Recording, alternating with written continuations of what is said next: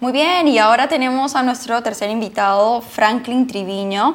Él es empresario, ingeniero y exportador de frutas y tubérculos. Él empezó con un negocio familiar que ya lleva hoy más de 20 años. Especialista en exóticos como malanga, pitahaya, piña, la famosa passion fruit o maracuyá y ahora también jengibre. Mira que tenemos ya casi que inundado eh, los supermercados de jengibre ecuatoriano y de muy buena calidad. ¿Qué tal, Franklin? ¿Cómo estás?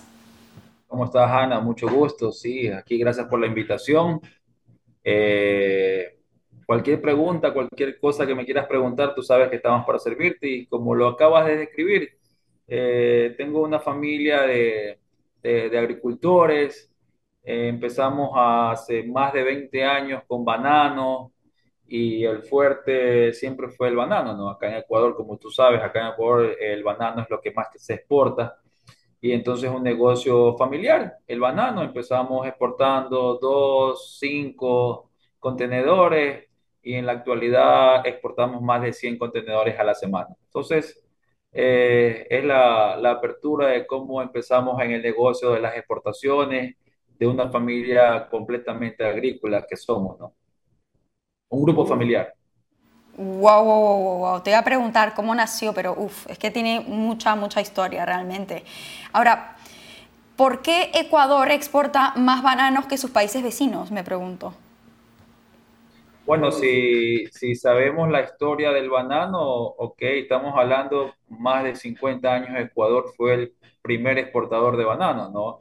Eh, yo creo por tener eh, una ubicación geográfica súper que buena, nuestras tierras son prácticamente muy buenas para el banano y empezamos con eh, la calidad Cavendish, que muchos las conocen, que es la más apetecida en el mundo, ¿no? La que más consumen.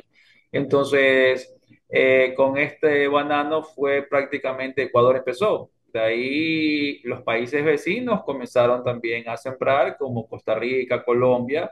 Eh, actualmente sé que México también, actualmente sé que en Perú también, pero te digo, Ecuador es el pionero de hace muchísimos años atrás, antes que todos, ¿no? ¿verdad? Entonces, así fue que por esa razón Ecuador prácticamente es el primer exportador de banano a nivel mundial, pues. Y ningún país hasta ahora, los vecinos, por ejemplo en el caso de Perú, llega a ser tan competitivo con Ecuador. O sea, es- o sea no se puede, porque ustedes manejan la, producción más grande, digamos, en Sudamérica. Entonces, sí, mi curiosidad era, ¿por qué? ¿Por qué ustedes, a ver, que está muy bien y, y- y es increíble, pero ¿por qué los otros países vecinos no han podido también eh, producir tanto, tanto banano, ¿no?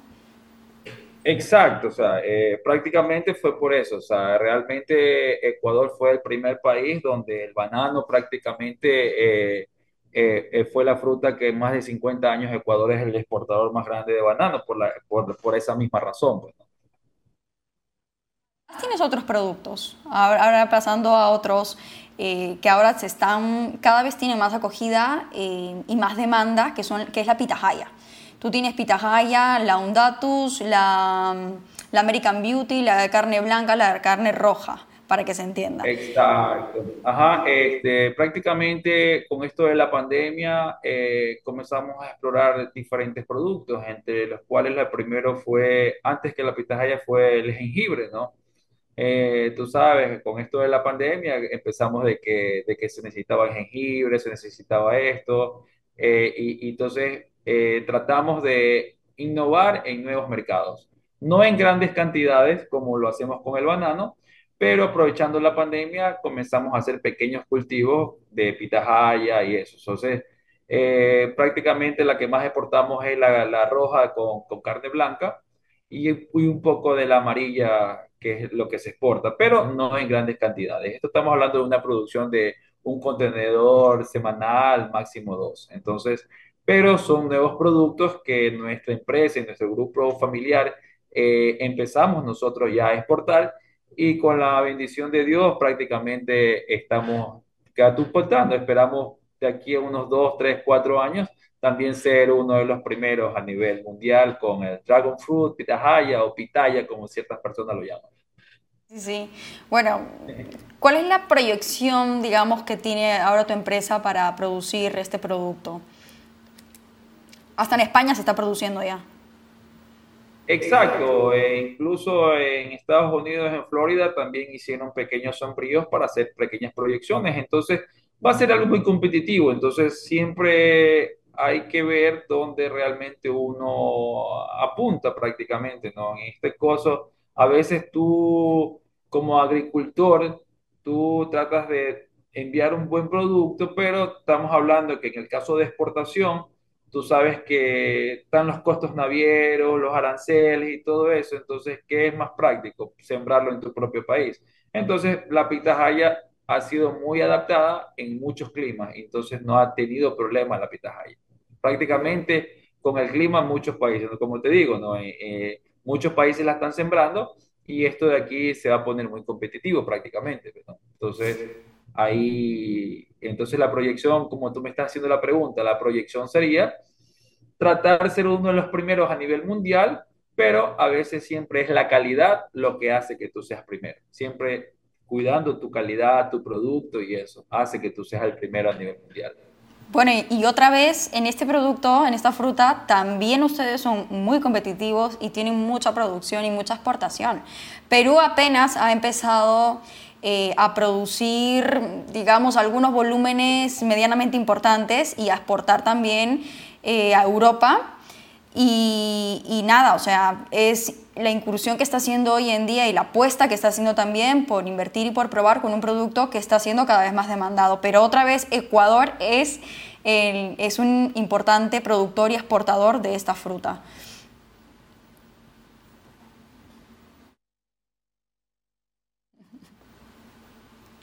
Sí.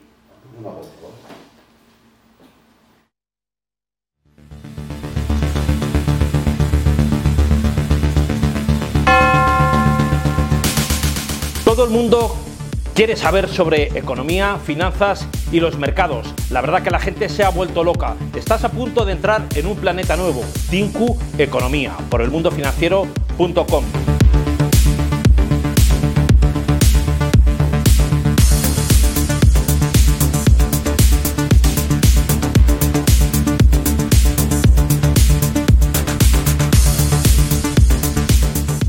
Soy José Luis Barceló y me tienes en redes sociales y también en nuestra página tinku.es. No te lo pierdas.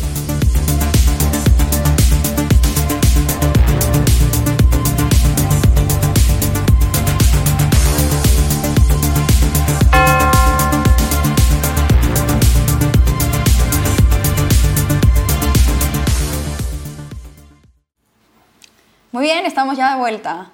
Ahora sí, bien conectados. Me estabas comentando sobre nada, la proyección un poco que tenía tu empresa con este producto. Yo decía que es un producto eh, que cada vez es más demandado, pero que otra vez Ecuador es un importante productor y exportador también de pitahaya y a nivel de Sudamérica ah, lo es. Perú apenas está incursionando y está apostando también por el cultivo y la exportación de este producto, pero estamos en los inicios. En cambio, Ecuador tiene un recorrido y hay muchísimo producto de Ecuador muy bueno, por ejemplo, aquí en España. Exacto, o sea, prácticamente como lo que te venía diciendo, eh, eh, la calidad hace que tú ganes terreno a nivel mundial. Entonces, Ecuador eh, opino que siempre se ha preocupado por, por darle buena calidad a sus productos, siempre nos preocupamos por el tema de agricultura y también aprovechamos la, la, posición geográfica, tú sabes, ¿no? La posición geográfica en la cual estamos situados tiene también mucho lo relativo que ver y, y siempre nos dedicamos a que el producto de nosotros sea con la mejor calidad para el mundo. Siempre vamos con esa proyección. Sí, y la verdad es que la están rompiendo. Ahora, el jengibre, que es otro producto que ustedes creo no han sido tan fuertes, hoy en día está ya en los supermercados de España, por ejemplo, y yo he tenido la suerte de, comprarlo y de probarlo y me ha parecido excelente en calidad y precio. Y es algo que tu eh, empresa también está trabajando. Eh, claro, exacto. O sea, a raíz de la pandemia, a raíz de la pandemia, este, nosotros, eh, Ecuador comenzó a sembrar mucho jengibre. Entonces estamos hablando que alrededor del año 2020 empezó este tema del jengibre. Entonces, obvio, habían pequeñas plantaciones de jengibre, pero en la actualidad hay muchas. Entonces, Eh, con lo de la pandemia empezamos a tecnificarnos, eh, a, a, meternos mucho más en el, en el jengibre y nuestra empresa, por lo general, nuestro grupo familiar también cogió una parte dedicada al jengibre. Entonces, actualmente en nuestra empresa estamos exportando de dos a tres contenedores semanales de jengibre y con la bendición de Dios, eh, con una calidad súper buena, a lo que nosotros le, le, le, ponemos una calidad premium. ¿no? Entonces, en el, en el jengibre también nosotros eh, estamos, como tú dices, ¿no? Eh, conquistando el mundo, eh, está siendo muy apetecido el producto, pero la calidad del producto ecuatoriano de jengibre está siendo también muy, les ha gustado a la gente de, de muchos, los compradores a nivel mundial les está gustando la calidad del Ecuador. Sí, y luego también es un tema de oportunidad, ¿no? Eh, con la pandemia se dio la oportunidad de, de, trabajar más en este, en este producto y luego Perú, que es un exportador y un productor, por ejemplo, muy, muy importante y grande de jengibre convencional y orgánico, eh, ha tenido ciertos problemas con, la, con políticos en Perú, eh, luego las lluvias, luego los huaicos, entonces, debido también a estos problemas, ha hecho que el origen de Ecuador tenga también, eh, digamos, esa ventana de sacar su producto y de hacerlo también conocido, ¿no? Y que nos digan, hey, no solamente hay en Perú, también hay en Ecuador y es muy bueno. Entonces creo que esa es una gran oportunidad que ustedes están sabiendo aprovechar y, que se está notando. Exacto, es lo que está pasando actualmente, ¿no? O sea, eh, con, con esto del cambio climático, eh, ciertos países como Perú han tenido problemas con el clima y su, su, sus, sus, cultivos, entonces eh, ha sido una puerta para que Ecuador haga ver su jengibre a nivel mundial. Y no tanto solamente eh, el jengibre, muchos tubérculos, como te digo, aparte de nosotros, también tenemos pequeños cultivos de yuca, malanga, edos, entonces, no en grandes cantidades, pero sí, sí en pequeñas cantidades en las cuales en el mundo muchos mercados nos están comprando. Entonces, Ecuador tiene esa puerta de, de, presentar sus productos y por la calidad y por el sabor eh, que siempre los productos ecuatorianos los estamos exportando, hemos ganado terreno a nivel mundial. En eso sí es lo que está pasando en la actualidad. El clima, el suelo, los tratamientos que le hacen es muy importante eh, para este tipo de productos, ¿no? Y eso se nota al final en el resultado. Coméntanos un poquito también qué otros productos estás desarrollando o están pensando eh, desarrollar como empresa.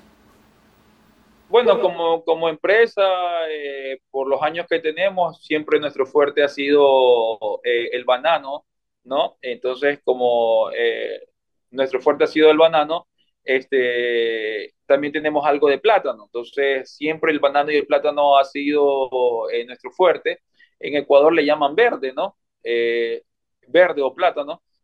Entonces, de aquí estamos haciendo una pequeña producción como producto final de hacer los chips de plátano, ¿no? Como plantain chips, como, como papitas, ¿no? O sea, los, los, los chiflecitos. No sé cómo lo llamarán en, en otras partes, pero sí, los sí, plantain sí. chips, ¿no? sí, aquí es chips, sí. Ajá, entonces eh, con el plátano y con el banano, eh, tú también haces un producto final para poder hacer eh, esto de aquí, ¿no? Entonces, este, estamos haciendo eso. Y algo de ahí también tenemos algo de azúcar, que también hacemos algo de panela, pero son pequeñas cantidades, no son maximizados, ¿no? son lo, lo, que te digo son pequeños proyectos, son pequeños, no, no, no, no en, alto, en alta gama todavía pero son pequeños proyectos, como lo que te digo, lo del plátano, los chips de plátano y banano, y lo de la panela, son pequeños proyectos, son pequeñas fábricas que tenemos del grupo familiar y, y, y, lo, y lo hacemos ahí en pequeñas cantidades. Pequeño es ahora. Así empezaron pequeños seguro la pitahaya y ahora inundan el, mer el mercado eh, mundial de pitahaya. Empezaron pequeños seguro que claro. los bananos, pequeño también el jengibre y mira ahora. Sí. Exacto, porque así empezamos hace 20 años, mi familia empezó con el banano, empezamos así pequeño, como un contenedor a la semana y ahora son 100 contenedores a la semana. Uh, todo empieza así, pequeño, con un contenedor, con un, sale uno y el, el, primero no hay, pero no hay primera sin segunda ni segunda sin tercera. Entonces, Exacto. estoy segura que ese peque, esa pequeña producción que hay de panela, por ejemplo, de la que hemos venido hablando las últimas semanas, eh, va a llegar a ser uno, dos, tres, cuatro, cinco contenedores por semana. Así es. Siempre con la bendición de Dios. Todo, todos los negocios de nosotros familiarmente ponemos todo en la mano de Dios y siempre estamos ahí en, en eso, ¿no? Entonces, como tú lo dices, uno empieza con un contenedor y después pasan a ser cinco y muchísimos contenedores a la semana. Entonces, siempre eh, lo, que lo que te da esa apertura y lo que te da siempre es la calidad, siempre preocuparse. La calidad es la carta de presentación de nosotros como empresa, siempre va a ser así. La calidad de nuestro producto es lo que nos abre las puertas en muchos mercados, en muchos países y así vamos continuando. Absolutamente, es lo que hace que te diferencies de otros orígenes, ¿no? Bueno, pues oye Franklin, muchas gracias por habernos acompañado hoy, por habernos contado todo lo que haces, eh, cómo lo está haciendo también tu empresa, que creo que es un ejemplo para muchas otras que quieran empezar a incursionar en, estos, en este sector, en los agronegocios. Eh, y nada, te agradezco y te deseo muchos éxitos, muchos contenedores más. Eh, muchas gracias a ti por la invitación y por tu famoso programa, en serio. Muchísimas gracias. Gracias a ti, que vaya bien.